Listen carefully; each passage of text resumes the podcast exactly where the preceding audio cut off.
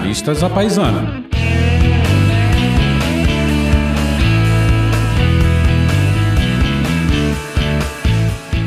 Alô, alô, ouvintes do Jornalistas à Paisana. Aqui vamos nós para nosso quinto episódio dessa que é a segunda temporada do nosso podcast. E hoje nós vamos falar de história. Pois é, pois é, Daniel. Já que o presente anda tão sombrio, vamos ver se a gente encontra algum alento no passado. Sim, Make Brazil Great Again. Meu Deus. Hoje temos aqui um outro carioca, além do Daniel, é, o meu amigo Tiago Krause. Ele é professor de História Colonial Brasileira na Unirio, doutor pela UFRJ. O Tiago tem escrito bastante na imprensa sobre revisionismo histórico, inclusive tentando explicar a derrubada de estátuas no Brasil no mundo e fazendo conexões muito interessantes entre relatos de ideólogos bolsonaristas, se é que eles existem, e suas interpretações da história. Por isso, hoje o tema do nosso papo é por que está na moda fazer revisionismo histórico? Para o bem e para o mal. Agora, é importante que se diga que, a despeito do currículo, dos artigos na imprensa e tudo mais que eu citei, o Tiago só se qualificou mesmo aqui para os jornalistas da Paisana porque ele faz parte daquele seleto grupo de seres humanos geniais. Ele torce pro Botafogo. Botafogo, Botafogo, campeão desde 1910. Bem-vindo, Thiago. Obrigado, Daniel. Obrigado, João. É, exato, é isso, né, que, que, que nos une, né, pelo menos, além, além de, da, das conversas sobre política, enfim, pelo menos, o mais importante é o futebol. Sempre. É o Botafogo. É o Botafogo. Mesmo nessa situação triste que a gente anda nos últimos anos, né? Não tão triste quanto o país, né, Tiago? Ah, com certeza, né? Agora, falando em, em, Botafogo, você, ouvinte do, do nosso podcast, já sabe que a nossa trilha sonora aqui de abertura e a narração que acompanha, que você ouviu bem no começo, é obra do nosso amigo Cristiano Botafogo. Botafogo, Botafogo. Vulgo alemão, e que a edição aqui do programa, que salva todas as presepadas do Daniel, é obra do nosso Vitor Garcia. Tá certo. O, o, o, o Tiago, você deve estar sofrendo bastante com a quarentena, hein? Porque o campus da Unirio, ali onde fica a história, é lindo demais, na Urca, pertinho da Praia Vermelha, o lugar bom de trabalhar, que saudade. É, o, eu. Essa é a quarta universidade que eu dou aula, né? Já dei aula no, enfim, no FRJ, na FGV e na, e na UERJ, né? E definitivamente a URCA tem essa, essa, essa a grande vantagem, né? Você, você, ah, vou almoçar, você vai lá, almoça olhando para a praia, né? Sim. Enfim, então tem, tem essa vantagem lá. Dá saudade, não vou lá, a última vez que eu fui foi no dia 13 de março, né? Caramba. Quatro meses e oito dias desde a vez que eu fui no local de trabalho, né? Enfim, então Ali é muito charmoso. Eu estudei na UFRJ ali do lado. Tenho boas memórias. E a URCA é ainda mais perto. Na UFRJ, no início, a Unirio, a Unirio é ainda mais perto da, do mar, né? Enfim, é quase do lado do Pão de Açúcar. Então, realmente é, é um, um privilégio estar lá. Maravilha. Então vamos ao nosso papo aqui, Tiago. Olha, a gente, esse tema de revisionismo histórico é super interessante, está tá muito na moda, mas acho que vale a gente definir o que, que a gente está falando é, quando tratamos de revisionismo. Né? Você é, escreveu no teu artigo recente na época é, sobre esse tema, sobre a derrubada de estátuas e de onde que vem isso, e você fez uma distinção muito interessante entre revisionismo e negacionismo. Então conta pra gente, qual é a diferença entre esses dois? É, nesse artigo na época, eu escrevi com, com um amigo, Paulo Pacharo, FRJ, é, a, questão, a questão que a gente queria enfatizar é o seguinte, né? muitas vezes a, o leigo tem essa visão da história como é, um, é o passado, então a história está dada. Simplesmente é, o historiador repete, conta isso, né? Eu tinha um amigo, eu tenho um amigo engenheiro que uma vez ele perguntou aí, por que, que você compra tanto livro, Krause? Afinal, a história passou. Você compra um livro, dois livros que contam o que aconteceu e está resolvido, né? É, as pessoas não têm muito a percepção de que a história é um processo, né? De que é um, é um, é um campo de saber que você está construindo e que ele está sempre se transformando, né? Então, em algum grau, exatamente por ser um campo de saber, a história está sempre em revisão, como está a física, como está a química, como está a biologia, como está todas, todas as áreas de saber, né? A gente está tá sempre se transformando, né? Então, a história é revisionista, a historiografia, a escrita da história profissional, ela é revisionista por excelência. As interpretações da história vão mudando ao longo do tempo. É, um, e, e assim, todo mundo que você tá, às vezes você estava no colégio, a interpretação que está sendo ensinada no colégio hoje pode ser muito diferente do, do, que, do que foi quando a gente estava, quando a gente era aluno 20 anos atrás. Quanto mais nossos pais foram 50 anos atrás, etc. Então, a distinção é para enfatizar que, como toda área de saber, ela está sempre em revisão, porque a gente nunca chega na verdade, né?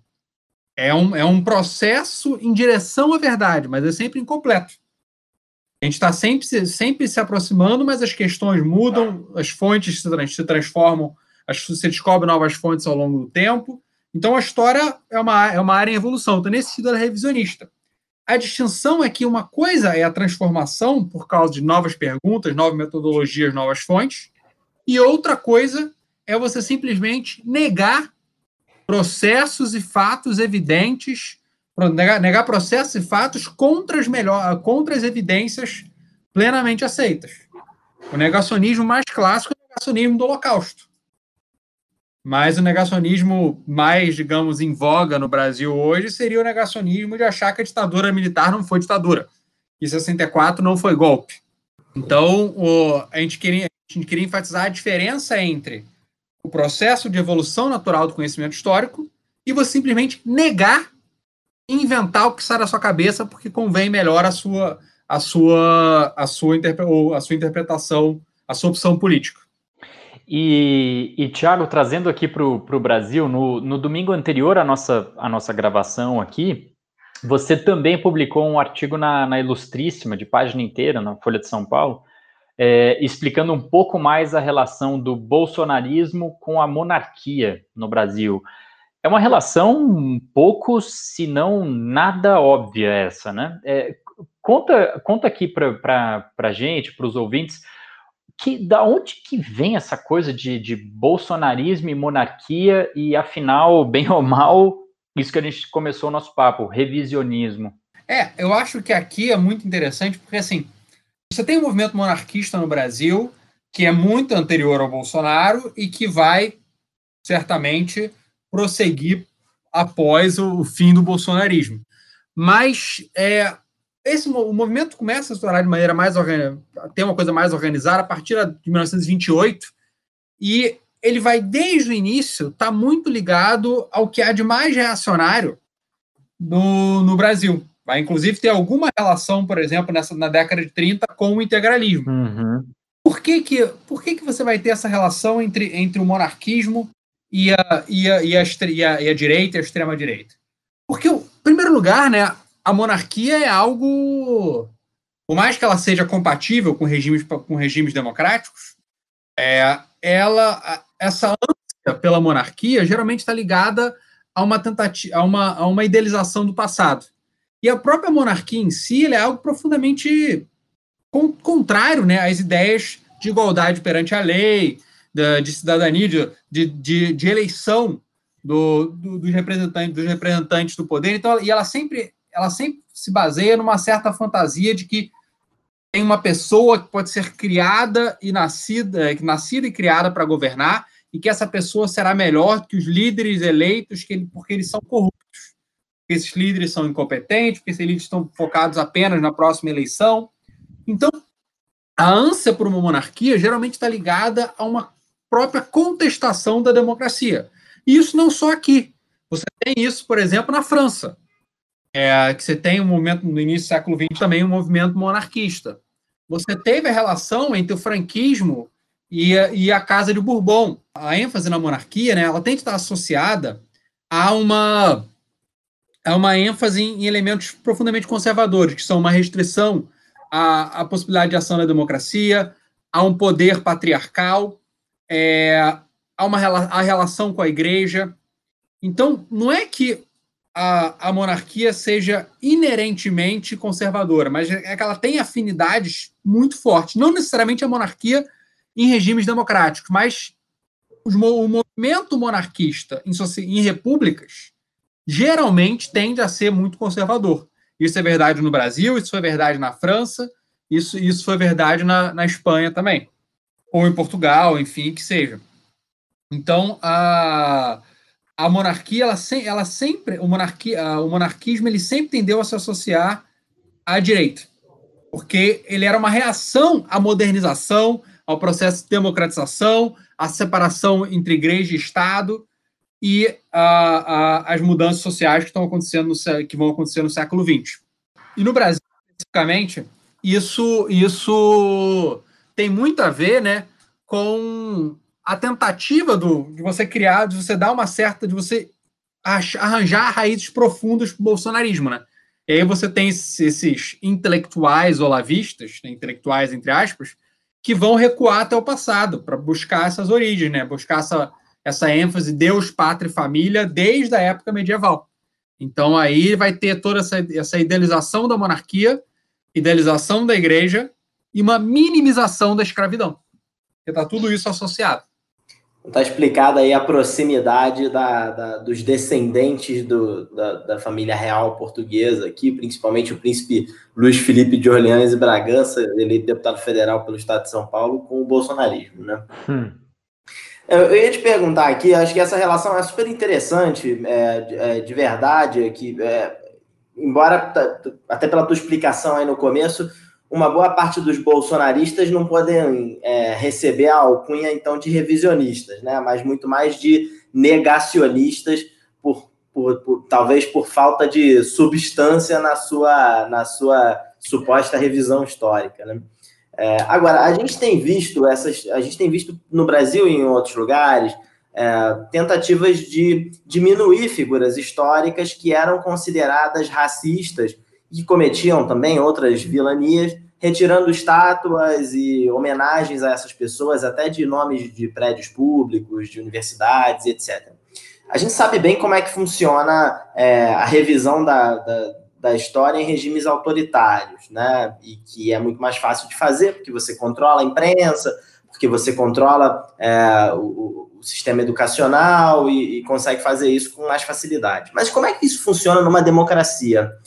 Tiago, é, como, é que, como, é, como é que são os casos de revisão da história é, em democracias? Como é que essas novas interpretações de, de, de, do peso, da importância das figuras históricas e, e até dos próprios fatos históricos se cristalizam no imaginário popular em uma democracia, onde, onde de fato você não consegue simplesmente apagar é, personagens da história ou, ou, ou, ou rever fatos é, é, sem contestação.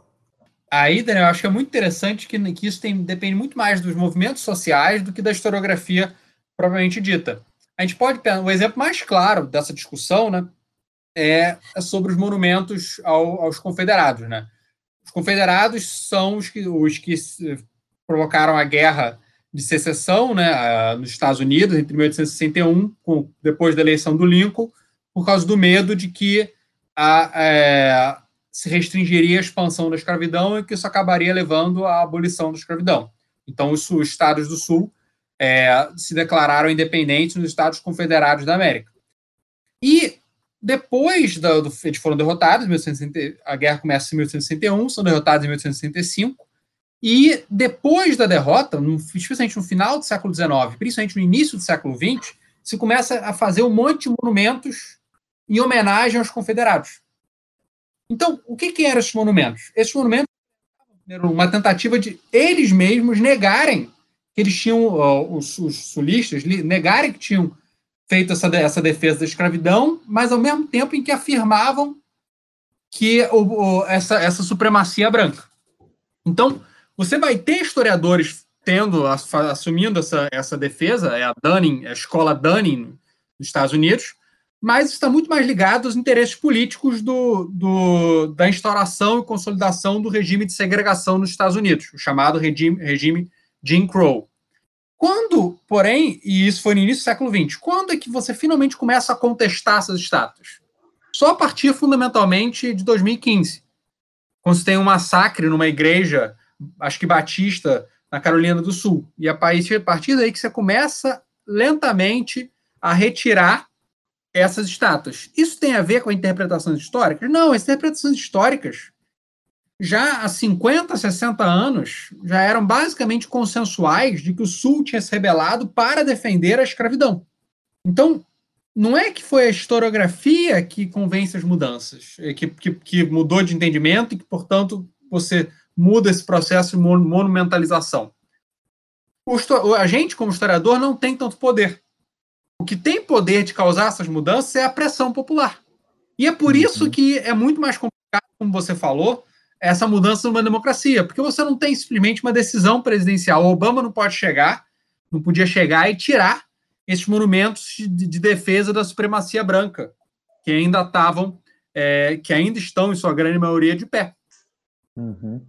Então, como é que eles têm que ser retirados? Aí você, aí basicamente é a disputa política. O que pô, você não tem nenhum, nenhum mecanismo organizado, né?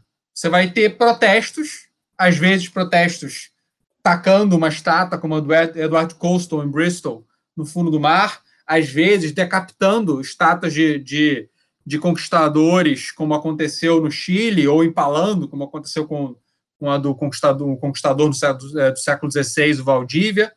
É, às vezes você vai pichar uma estátua, como aconteceu aqui em 2013, em 2016, o Monumento das Bandeiras. Então, não tem uma solução. Basicamente, é o, é, o que vai determinar se, se as estátuas trocam ou não é a relação de forças. E o que importa também não é a opinião dos historiadores se a, se a estátua incomoda ou não incomoda alguém, é, se a estátua está certa ou errada. O que importa é se a sociedade, se os grupos capazes de mobilização na sociedade se sentem incomodados por essa estátua e sentem que devem se mobilizar para derrubá-la. Então é basicamente tudo uma questão de disputa política. Você pode dar uma opinião, olha, realmente os bandeirantes eram escravocratas. Realmente, e era uma escravização ilegal condenada na própria época. Você pode dizer isso. Mas o que vai determinar se você tira ou não o monumento das bandeiras, se faz uma intervenção, se você, se você é, tira a estátua do Borba Gato, não, não, é, não é a historiografia sobre o bandeirantismo, que também é consensual há décadas. O que importa é a mobilização popular. Então, no fim das contas, numa democracia, é como uh, o que define que as estátuas saem ou não, é como tudo na democracia, é a disputa política entre a sociedade dentro da sociedade. É isso que determina o que vai acontecer ou não com as estátuas. Não tem uma fórmula. Nem nenhum país do mundo descobriu uma fórmula de como fazer. Uhum. E vai ter disputa, né? Vai ter sempre disputa. Não, eu quero que essa estátua do Churchill, por exemplo, fique. Aí a comunidade descendente das, dos indianos pode falar, não, mas ele causou uma, uma, uma fome generalizada que provocou a morte de milhões de pessoas em Bengala. E aí vai ser, o que vai resolver vai ser a disputa política. Não, não tem, é, não tem e é, e é complicado mesmo, confuso mesmo, como tudo na democracia, né? Uhum, uhum. Agora, Tiago, voltando, voltando um pouco para o Brasil, é, mas é, ainda nesse bate-bola de, de Brasil com o mundo, e, é, e lamentavelmente a gente não está não tá livre de algumas chagas, né? A gente pega sempre o que vem de de ruim lá de fora. Mas, enfim, não, não é surpreendente, né, Tiago, que o bolsonarismo, esse, esse grupo de pessoas que nunca abriu um livro, que é alérgico a livrarias e acredita piamente em corrente de WhatsApp, que segue o astrólogo Olavo de Carvalho, que esse grupo de gente, de pessoas, pratique revisionismo. Porque se você não conhece a história do seu país, você não tem como reescrever. Porque para reescrever, você tem que primeiro escrever, né? E, e, e como é, é, a ignorância no seu estado mais profundo, é, é difícil até de pensar em revisionismo nesse sentido. Mas o que me causa espanto, Tiago, e aí caminhando para a pergunta, é que esse revisionismo que a gente vem conversando, ele ocorre também em correntes políticas de, de homo sapiens, né, de gente que sabe ler, sabe escrever, sabe é bípede, não só bolsonarista. Isso acontece nas direitas na França, isso acontece nas direitas na Espanha, isso acontece na Rússia, é, que nesse processo interminável de ressignificação do passado, né? É, a, pergunta é, é mais direta, na realidade. Você acha que está na moda essa coisa de de reescrever a história aí a partir da pressão popular, né? menos dos historiadores e mais os, o, a pressão popular, como você tinha dito. Está na moda ou, ou, tem algo mais profundo nisso? Quer dizer, que, que tende a virar uma bola de neve e, e, e se espalhar. Né? Revisionismo aqui eu estou qualificando é, é, essa turma, mas o revisionismo existe também à esquerda e também ao centro, né? mas, mas o que está em voga, o que parece estar tá na moda é o revisionismo à direita, pelo menos no Brasil. Eu, eu acho, João, que essa a, a relação, essa, esse processo de, de ressignificação do passado, ele sempre existe. Né? Eu acho que ele, ele só parece estar mais intenso agora porque é um processo que as disputas políticas estão mais intensas. Hum. Mas toda a sociedade vai o tempo todo ressignificar o passado. Porque a, a nossa relação com o passado é sempre, é, em grande medida, uma relação utilitária, né? A gente estuda o passado para entender o presente, então a gente interpreta o passado a partir das nossas reflexões sobre o presente. E isso é natural. Eu acho que isso, isso sempre acontece, né? Por que, que eu, por exemplo, por que, que eu estudo escravidão? Porque a desigualdade racial é um tema que me interessa hoje. Então, isso no nível individual, mas no nível social é a mesma coisa, né? Por que, que por exemplo, você tem no, se não me engano, foi a primeira lei aprovada pelo Lula, foi a Lei 10.639, de 16 de janeiro de 2003. Primeira lei assinada pelo Lula. E o que, que era essa lei? Era, era a lei obrigando, é, determinando o ensino de história africana e afro-brasileira nas escolas. Ora, isso é uma tentativa de você reinterpretar a história. É uma tentativa correta. Você está revisando a história para incorporar um grupo demograficamente importante, culturalmente importante, socialmente importante. Você está revisando a história. É, uhum. Depois foi modificada em 2009 também, 11.645, para incluir a história indígena. Então toda toda a sociedade vai estar tá fazendo isso. O governo, por exemplo, é, os governos franceses, o governo, se não me engano, Sarkozy e também o governo conservador do Cameron, chegaram a cogitar, no caso da França foi implementado, se não me falha a memória, a necessidade de você discutir, de você ensinar os aspectos positivos da ação imperial é, britânica ou francesa.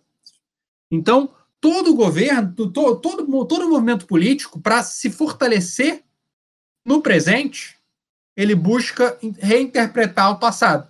A diferença é que alguns têm mais base para fazê-lo, uma sustentação intelectual maior, uma, uma fundamentação empírica metodológica maior, outros nenhuma base, como é o caso do bolsonarismo.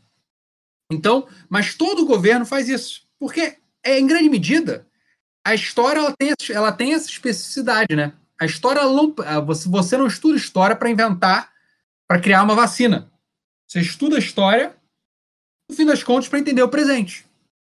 Então, o presente vai sempre influenciar profundamente a interpretação da história. É claro que existe um rigor metodológico, uma ética profissional que impede você de, de, de ter uma visão, de mentir. Se você é um profissional da área. Mas o presente vai estar sempre moldando como você vai refletir sobre o passado.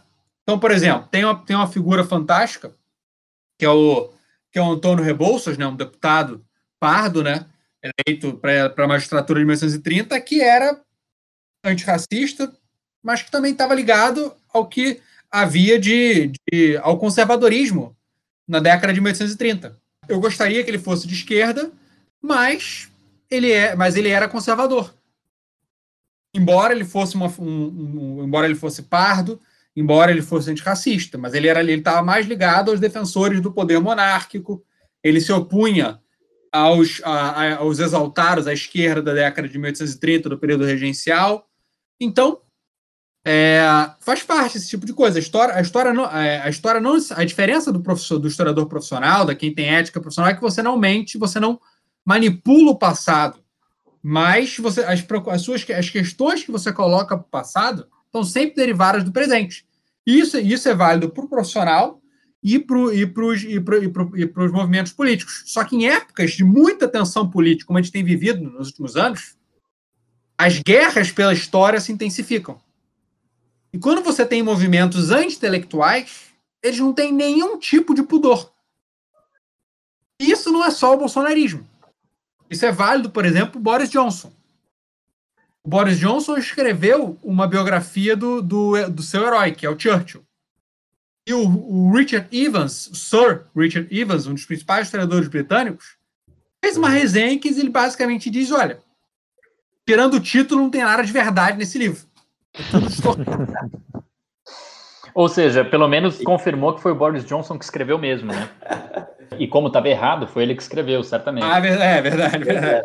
É, antes fosse, né, outra pessoa. É. Olha, mas essa discussão sobre personagens históricos específicos, Thiago, é muito interessante porque toda, todo o processo de revisionismo histórico, seja para o bem ou para o mal, é, é, ele, ele de alguma maneira julga à luz da atualidade, dos, dos nossos valores de hoje, é, pessoas que viveram em um momento completamente diferente, né? Pessoas que é, é, tinham uma visão que talvez naquele momento não parecesse condenável, mas que hoje parece condenável. Acho que tem um caso que me parece muito interessante disso, que é o ex-presidente americano Woodrow Wilson. É, para nós que gostamos aqui de política pública, né? O, a Escola de Políticas uhum. Públicas de Princeton é a Woodrow Wilson School of Public Policy, é uma das escolas de políticas públicas mais respeitadas dos Estados Unidos, super seletiva, muito difícil de entrar, e eles estão revisando agora o nome dessa escola para tirar o nome do Woodrow Wilson. Mas Woodrow Wilson foi um dos grandes presidentes americanos, né? Foi um presidente que, por exemplo, lutou pelo sufrágio universal nos Estados Unidos, é, que fez uma gestão muito bem avaliada, era considerado um grande intelectual da sua época. No entanto, ele era racista, é, abertamente racista, defensor do movimento da eugenia, era um cara que é, de fato acreditava que indivíduos negros, indivíduos brancos não tinham a mesma capacidade.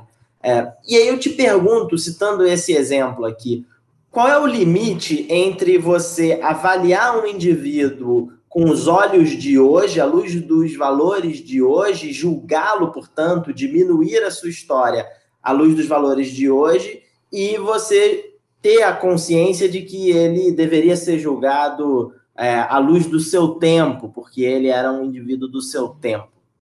Aí, é, o caso do, do, do Woodrow Wilson é excelente para essa discussão, Daniel. Eu acho que a gente tem dois movimentos que a gente pode fazer. Um deles é a, é a gente avaliar de acordo com as outras concepções existentes na, na, na própria época. Então, por exemplo, o, o, o Woodrow Wilson ele ressegregou o governo federal. O, a, o governo federal não era segregado. Você tinha brancos e negros trabalhando em mesmos ambientes. O Woodrow Wilson, sulista, ele, ele ressegregou o governo federal e, e, e, vai, e vai, portanto, rebaixar e impedir a progressão de negros. Então, ele não a questão não era só da própria época, ele vai regredir, ele vai voltar atrás, ele vai piorar as relações raciais nos Estados Unidos. Sim. E isso sob críticas na própria época. Porque muitas vezes a gente tem essa visão, ah, não, mas era uma pessoa da própria época, mas a gente esquece as pessoas na própria época que eram profundamente críticas a esse tipo de visão racista e segregacionista. E quem eram, evidentemente, é, críticos nessa época? Intelectuais negros, como, por exemplo, o Webb de Bois, um professor de Harvard. Uhum. É, e uh, ele escreveu um livro magnífico, em 1935, chamado Black Reconstruction. Escreveu também um outro livro, acho que em 1906, chamado Souls of Black Folk. É, então, e, e, e, vários outros, só teve um deles traduzido no Brasil. Ele é um historiador, sociólogo, enfim, de maiores intelectuais do século XX, mas muito pouco conhecido hoje em dia. É... Então, ele vai criticar a segregação. Assim como você tem outros intelectuais brancos também criticando a segregação. Então, por que, se tinha pessoas na própria época que viam como errado o racismo do Woodrow Wilson, a gente tem que falar, ah, beleza, era da época. Se tinha gente na própria época que era contrário a isso. Excelente. E se o Woodrow Wilson apresentou uma regressão no, nas relações raciais. Não só isso. Se não me engano, ele foi o primeiro a exibir um filme na Casa Branca. Foi, é isso aí. Qual filme foi? O Nascimento de uma Nação. O nascimento de uma nação. Exatamente, João. O nascimento de uma nação. Filme abertamente racista, né? Não só abertamente racista, como é o filme que vai provocar. É um filme que, que glorifica a violência, os linchamentos. Ele glorifica Ku Klux Klan. Exatamente. E, o, e vai ser esse filme que vai provocar o renascimento é, da Ku Klux Klan, que a Ku Klux Klan tinha sido Exatamente. pelo, pelo, pelo presidência do Ulysses Grant. E ela vai voltar depois desse filme. E como é que o, o Woodrow Wilson chamou o filme? História feita de relâmpago. Exatamente. Exatamente. History made from lightning. Interessante. Muito bom. Não, ele, muito bom, muito bom. ele, eu fiz uma, eu fiz uma, uma matéria é, dois mil anos atrás e que na realidade o primeiro, o primeiro filme exibido dentro da Casa Branca foi para o Woodrow Wilson e para a família dele, mas não foi o Nascimento de uma Nação, foi o Cabiria, que era um filme italiano de 1914. Mas ele de fato assiste o Nascimento de uma Nação, ele assiste do lado do pastor que escreve o filme no qual o Nascimento de uma Nação foi, foi, foi baseado, é um, é um livro chamado The Klansman, que é, é, é- é basicamente o filme. É, a Ku Klux Klan é, é- são os heróis do filme, é um, é um negócio pavoroso, horroroso mesmo. E, mas só, só pontuando que não foi o primeiro filme a ser exibido dentro da Casa Branca, mas, mas, mas um dos primeiros. Mas o teu ponto é, é Obrigado, espetacular, Thiago, de que, de que então a controvérsia no momento presente em que aquele indivíduo é, é, viveu é uma boa sinalização se ele deve ser julgado ou não, é, mesmo que à luz de, de, de novos fatos do futuro. Né? Acho que esse, esse ponto é muito interessante mesmo. É, e, e Tiago, sobre, sobre esse ponto que, que o Daniel é, mencionou agora, resumiu bem. Outro dia a gente estava conversando, eu e você, sobre o presentismo, né? Que é aquele erro de analisar o passado tendo o presente como se fosse um destino óbvio, né? É, é, por exemplo, no Brasil hoje é uma moda dizer que é, todo mundo sabia que o impeachment da Dilma só poderia levar ao bolsonarismo, né? Mas isso não era óbvio para ninguém, nem mesmo para o próprio Bolsonaro em, em 2016. Mas, mas é aquela coisa, você está tão é, engolido pelo presente, né, você contemporâneo do seu tempo, que você acha que todo e qualquer passo que foi dado no passado só poderia levar ao que você está vivendo hoje. Né? Você poderia falar um pouco, é, Tiago, sobre o- esse mal, o mal do presentismo, é, é, e quais são as ciladas de, de, de a gente ficar preso nessa camisa de força no sentido de, de toda essa conversa, do, do papel da pressão é, social, de ressignificação do passado e, claro, do, do, do- das opções eleitorais e, e políticas que a gente tem feito. Eu, é, aí, é, acho que essa é uma, é uma. A gente tem a tendência de achar por que aconteceu era inevitável. É uma visão teleológica do passado. A gente projeta, né, como se fosse uma linha reta. Só que a gente, a gente esquece que, na verdade, você tinha vários, vários resultados possíveis, né? Muita coisa Uhum. podia ser diferente. A própria eleição do Bolsonaro podia ter sido diferente se não fosse a facada, né? Enfim. Ah, o- Uhum. Poderia ter sido diferente se não tivesse tido o Joesley Day, né? Enfim, então tudo ah, você tem que a história ela tem os processos sociais eles têm um grau de, de é, indeterminação, né?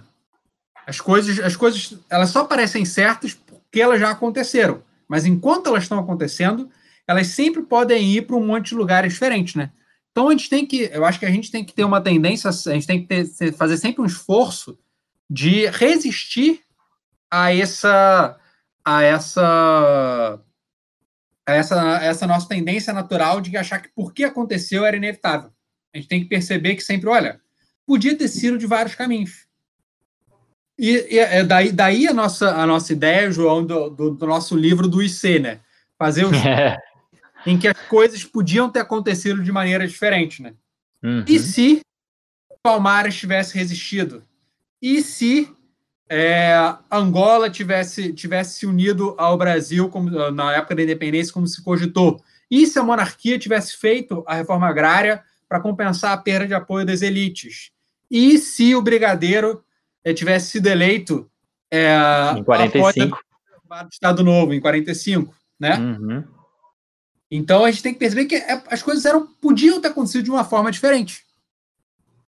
Então, é, aí, tem muita gente, mais muitos historiadores que falam, ah, não trabalho com contrafactual, fazendo que se um dos fatores tivesse sido mudado, o resultado teria sido diferente. O contrafactual está implícito aí.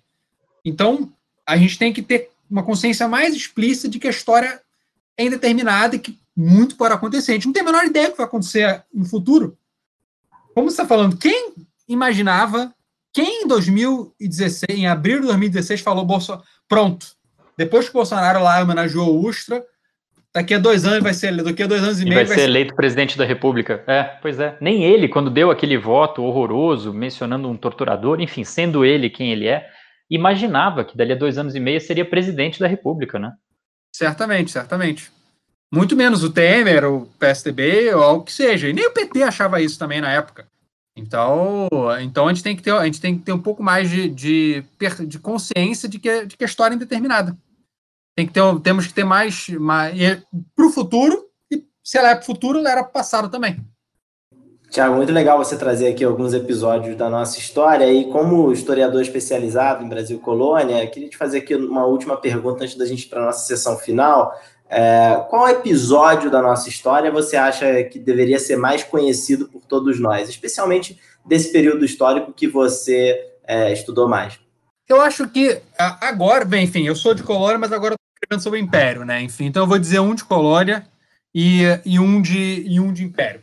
Eu acho que de Colônia, a, a, a ocupação holandesa ela, ela é fascinante por mostrar né, a importância global, a importância, a importância atlântica do Brasil, né, do mercado açucareiro brasileiro, que justifica essa ocupação, por mostrar as conexões. Né? Você vai ter é, cristãos novos, judeus do Brasil indo parar em Nova York, indo parar em, no, no, Caribe, né, Barbados, Curaçao. O, o açúcar brasileiro vai servir nesse, nessa época de exemplo para a produção açucareira no Caribe também. Enfim, então eu acho que o período holandês é absolutamente é, fascinante, enfim por causa das, das conexões que mostram, que mostram a profunda inserção do Brasil na economia europeia nesse contexto, no século XVII.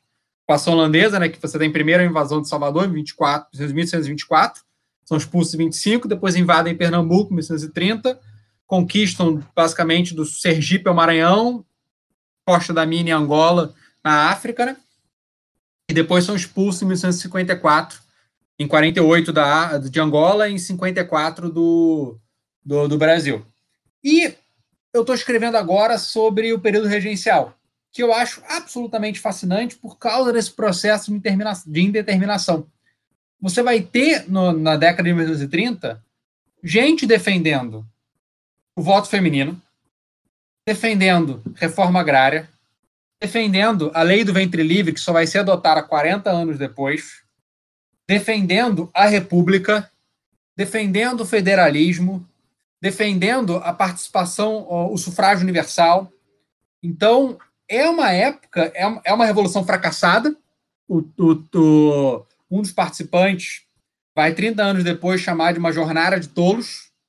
É, hum. mas, foi, mas foi uma, uma época em que a possibilidade de mudança e que a mobilização social foi num grau inimaginável. Você vai ter rebelião atrás de rebelião atrás de rebelião. A gente tem, a gente lembra da, da, da revolta de, de junho de 1932 em Paris, porque ela foi tema dos Miseráveis. Pois é. Mas porque virou filme e musical da Broadway. Mas no, no, no Rio de Janeiro você tem a mesma coisa. Você tem, se não me engano, oito rebeliões entre julho de 31 e abril de, de, de uh, e abril de 32. Quase na mesma época da dos Miseráveis. Você tem dezenas de outras rebeliões pelo Brasil todo. Cuiabá, Goiás, Crato, no interior Crato, do Ceará. Ceará. É, com a Bárbara Alencar, né? É, é, enfim, então você tem uma infinidade de, de processos nesse, de rebelião nesse contexto. E a, gente, a gente não lembra. E você tem, claro, um monte de rebeliões escravas também na década de 30. Então, era um momento em que o Brasil podia ter sido, Brasil podia ter se fragmentado, como os diplomatas estrangeiros acharam, em que a escravidão podia ter acabado mais cedo, podiam ter sido adotado reformas que tornassem o Brasil mais democrático, menos desigual. Não foram. Mas é um momento absolutamente fascinante de contestação social. Interessantíssimo. E a gente, inclusive, poderia também chamar o nosso período atual no futuro de Jornada dos Tolos, por outros motivos, eu imagino. Opa, com certeza. Mas o nome cabe ideia. Com certeza. Acho que muita gente que votou no Bolsonaro uh, poderia, poderia pode, pode no futuro vir a concordar com essa qualificação. É, com certeza. Bom, então aproveitando que você citou aí o impacto da, da cultura é, na, na, na, história, né, é, com os casos dos casos miseráveis, vamos para a nossa sessão final mais cultural aqui, que se chama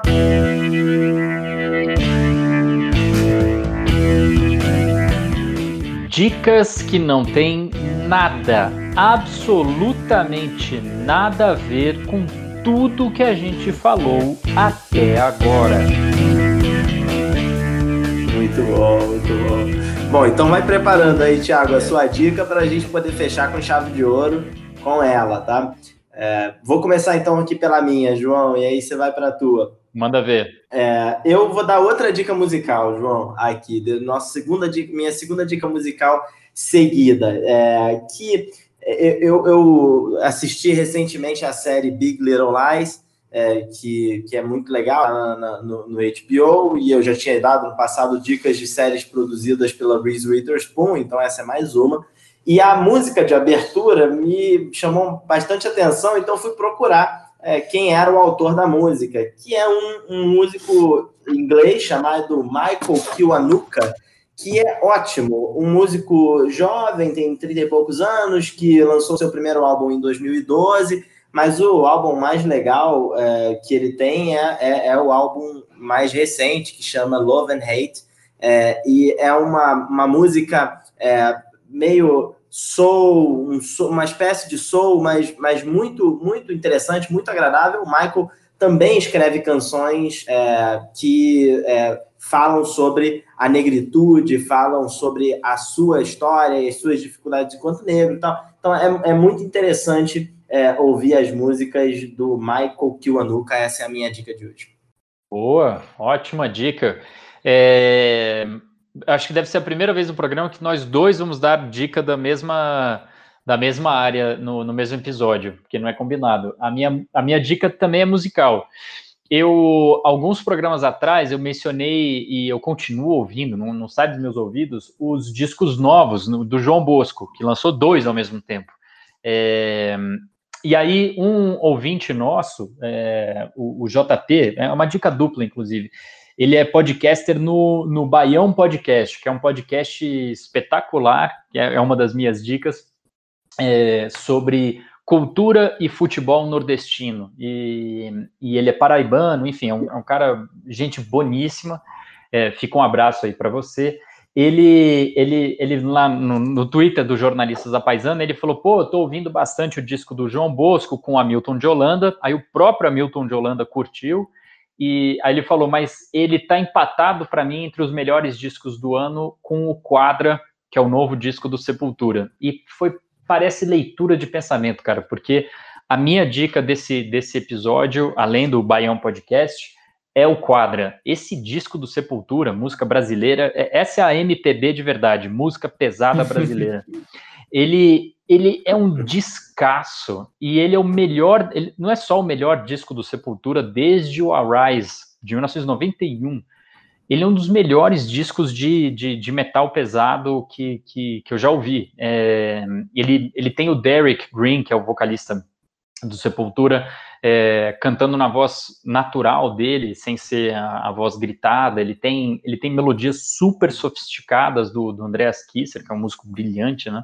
E então ele, ele, ele, ele, ele, ele satisfaz o, o fã típico do Sepultura, ele satisfaz o, o, fã de metal pesado como um gênero, e ele satisfaz também aquele que é, que, que, que, é viciado em música brasileira e que não conhece muito o universo de música pesada.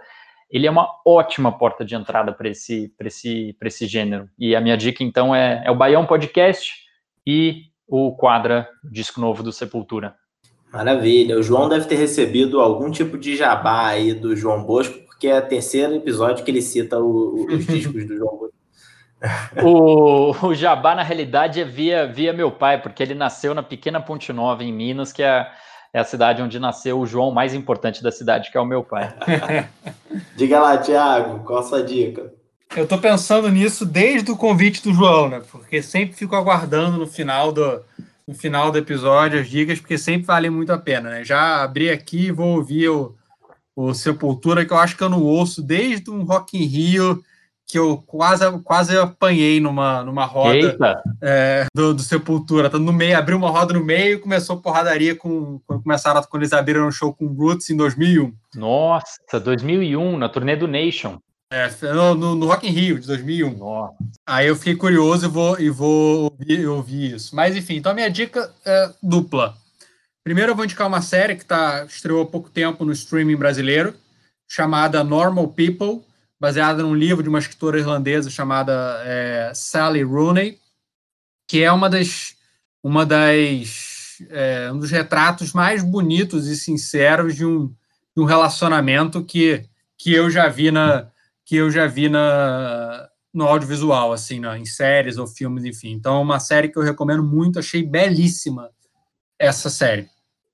E, uh, eu vou recomendar também um concorrente de vocês, um outro podcast, um podcast de história, do Rui Tavares, um historiador e político é, de centro-esquerda uh, de, Porto, de, Portugal, chama, é, que o podcast chama Agora, Agora e Mais Agora que é uma história bem idiosincrática do, do último milênio.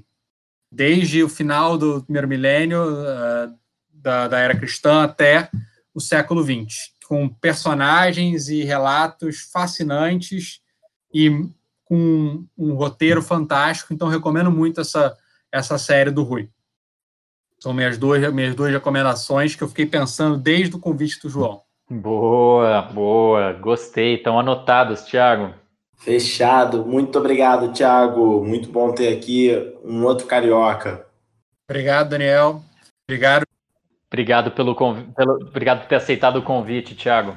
Obrigado pelo convite, foi um prazer. Valeu. Maravilha, Aê. pessoal. Muito bom, Thiago. Um ótimo papo aqui, um tema super interessante mesmo.